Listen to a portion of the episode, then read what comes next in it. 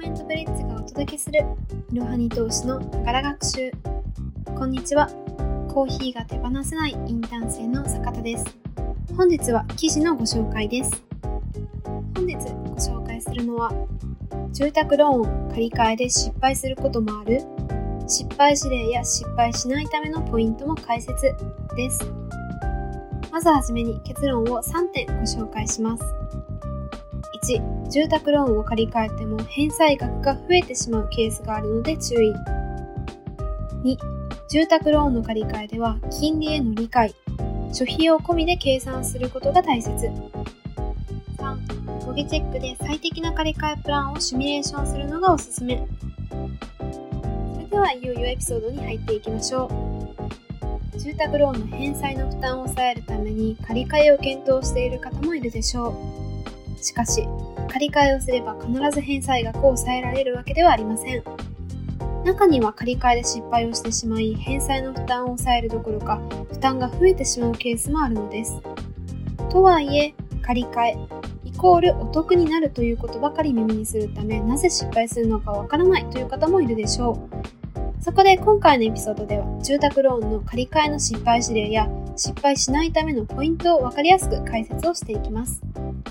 それに合わせて借り換えのメリット、そしてデメリットも紹介していくので、ぜひ参考にしてみてくださいね。ここからは住宅ローン借り換えのよくある失敗事例について、まずは解説をしていきたいと思います。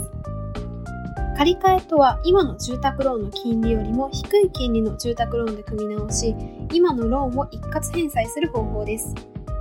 住宅ローンは高額な数千万円の借り入れのため、わずか数パーセントの金利の違いでも大きな差が生まれます。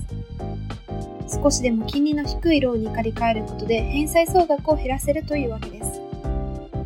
しかし、必ずしも借り換えたからといって返済の負担を減らせるわけではありません。借り換えに失敗してしまうケースもあるので慎重に判断をする必要があるのです。まずはどのような失敗があるのかを確認していきましょう。借り換えでよくある失敗事例についてここでは3個ほど説明をしていきます。まず1つ目の失敗事例は金利タイプの違いを理解していなかったということです。借り換えでよくある失敗事例として金利の低さで借り換えたのに金利上昇リスクが高くなってしまったというケースがあります。住宅ローンを組む際には次の3つの種類から選択をします。変動金利、全期間固定金利、そして固定期間選択型金利、この3つです。まず変動金利とは、金利が半年ごとに見直されるタイプのローンです。それに対し、金利が返済期間中ずっと一定なタイプが全期間固定金利。また、5年や10年など選択した期間のみ固定できるのが固定期間選択型金利です。一般的に変動金利と固定期間選択型金利は固定金利よりも金利が低くなります。中には前期間固定金利の半分以下の金利というケースも珍しくはありません。そのため、前期間固定金利から変動金利や固定期間選択型金利に借り換えを検討している方もいるかもしれません。しかし、変動金利は半年ごとに金利が見直されるため、景気や金融政策によっては金利が上昇してしまう可能性があります。固定期間選択型金利も借り入れ当初は金利が低くても、定金利期間終了後には金利が大きく上昇する可能性があるのです。目先の金利の低さで借り換えてしまうと、将来的に金利が上昇して返済額が増えてしまう可能性があります。それぞれの金利の仕組みやリスクをしっかりと理解して対策まで考えておく必要があります。いろはに投資の記事では変動金利についても詳しく解説をしている記事があるので、ぜひ概要欄の方からチェックをしてみてください。続いて、住宅ローン借り換えでよくある失敗事例。それは、諸経費を考慮しなかったということです。借り換えをする場合、借り換えの手数料がかかる点には注意が必要です。借り換えでは次のような手数料が発生します。例えば、新しいローンの事務手数料、ローンの一括返済手数料、住宅ローン保証料、団体信用生命保険料などです。借入額が2000万円、借入期間35年を1.5%から1.3%のローンに借り換えた場合を見てみましょう。1.5%の時の返済額は毎月計算をすると6万1236円。返済総額は2500万71円です。一方で1.3%の時の返済額は毎月5万9296円。そして返済総額は2400万904円になります。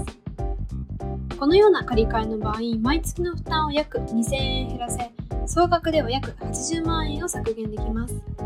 しかし、借り換えの時に発生する手数料が80万円を超えてしまうと、借り換えでお得になるどころか、トータルで負担が増えてしまいます。では、続いて3つ目の失敗事例を見てみましょう。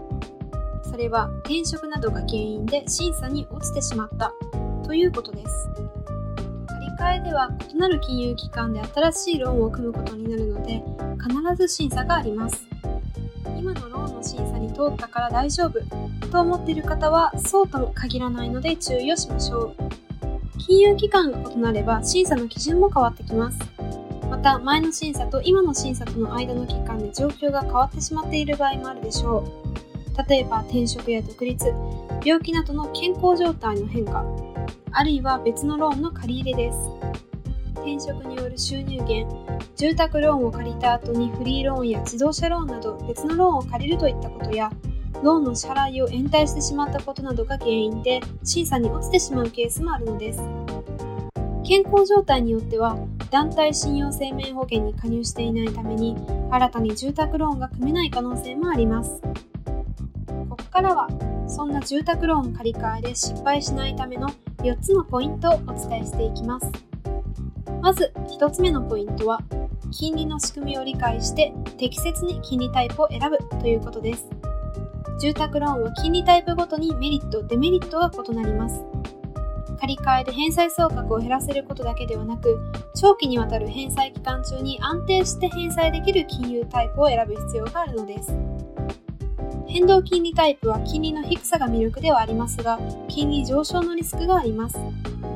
将来収入が変わらないか増える見込みがあり、資金に余裕がある場合に選択をするとリスクを抑えつつ返済額も減らせるでしょう。また、子供の成長などで教育費の出費が大きい期間に固定金利にできる期間固定タイプを選ぶという方法もあります。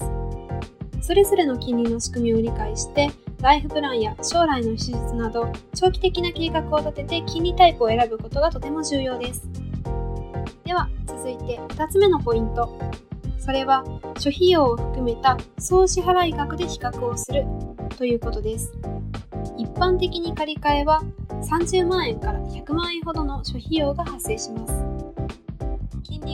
なって返済額が減っても諸経費を含めると前のローンよりも支払いが増えてしまう可能性があるものです。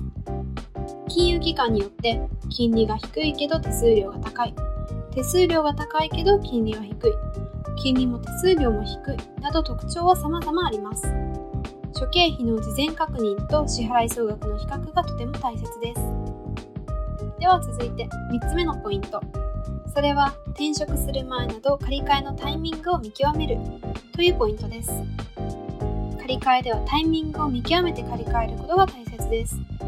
次のようなタイミングは借り換えに適していると言えます。例えば、金利が高くなった時、転職や収入が下がる前、あるいは他のローンを組む前などです。固定金利の期間終了後や変動金利の見直しにより金利が高くなる場合は、借り換えで返済額を下げられるため借り換えのタイミングと言えると思います。また金利だけではなく借り換え審査を考慮したタイミングも重要です。転職などで収入が下がると審査に通りにくくなるため収入や勤務形態が大きく変わる前には借り換えをしていくことをお勧めします。住宅ローン以外の借り入れは審査に影響するので他のローンを組む前や組んでいる場合は完済してから審査を受けると良いでしょう。し、ローンの支払いを遅延している場合、個人信用情報に記載されていると審査に通るのが厳しくなります。事前に信用情報を取り寄せて、延滞などの記録がないかも確認するといいでしょう。スマホの端末分割払いや奨学金の返済延滞も影響するので気をつけましょう。続いて4つ目のポイントです。それはプロのアドバイスを受けるということです。住宅ローンを借り換えてお得になるかはしっかりと返済計画を立ててライフプランなどを含めて考慮する必要があります。また金融機関ごとに金利は異なっていて借り換えた後に別の金融機関の方が金利が低かったといったケースも考えられるでしょう。自分だけで借り換えを判断するのではなくプロのアドバイスを受けながら借り換えを進めるのが安心です。ちなみに借り換えサポートなら模擬チェックがおすすめです。ここからはその模擬チェックについて少しご紹介をしていきたいと思います。模擬チェックとは借り換えをサポートしてくれるサービスのことです。魅力は3点。まず1つ目の魅力は、借り換えで減らせる額をチェックできるということです。模擬チェックではオンライン上で簡単な項目に入力するだけで借り換えでどれくらいお得になるのかが簡単にチェックできます。2つ目の魅力は、プロのアドバイザーに相談できるということです。借り換えの疑問や不安点はプロへ気軽に相談できるのも大きな魅力です。住宅ローンのプロがあなたの今の住宅ローンや状況に合わせた最適な銀行の提案やアドバイスをしてくれます。3つ目の魅力は、住宅ローンの審査申し込みも可能という点です。模擬チェックは借り換えだけではなく、新規の住宅ローンを組む場合のサポートも充実しています。自分が今いくらまで借り入れできるのかの算出や全国124の金融機関から最適な金融機関の提案も可能です。模擬チェックについて興味が湧いたという方はぜひ概要欄の方からもう少し詳しくチェックをしてみてください。ではここからは住宅ローン借り換えのメリットについて確認をしていきます。ここでは借り換えのメリットを3点ご紹介します。まず1つ目のメリットは毎月返済額を減らせる可能性があるという点です。例えば、借入残高が2000万円の時、借入期間が20年の時を見ていきましょう。金利が1.5%の時は、毎月の返済額は96,509円になります。その一方で金利が0.8%の時は、毎月の返済額が9205円となります。金利1.5%から0.8%に借り換えることで、毎月の返済額が約6000円、そして年間で約7万2000円の削減になります。続いて2点目のメリット。それは、総返済額を減らせる可能性があるという点です。借り換えでは毎月の返済額だけではなく、総返済額を抑えることが可能です。次の場合の返済総額を見ていきましょう。借入残高が2000万円。先ほどと同じように借入期間が20年の場合を見てみます。金利1.5%と0.8%の場合を比べると、計算をした結果、金利が1.5%の時の方が返済総額がなんと160万円ほど異なってくるのです。住宅ローンは長期にわたるローンのため、金利がわずか数パーセント変わるだけで総返済額は大きく異なります。ただし、諸費用がかかるので、返済総額足す諸費用で考えるのがとても大切です。続いて3つ目のメリットは、完済を早められる可能性があるということです。毎月の返済額や総返済額を抑えられれば、浮いたお金で繰り上げ返済することで完済を早めることも可能です。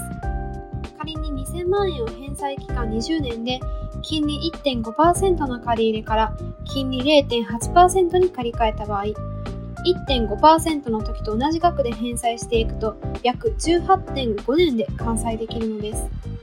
返済までの期間を短くできれば、より金利負担を減らすことができるでしょう。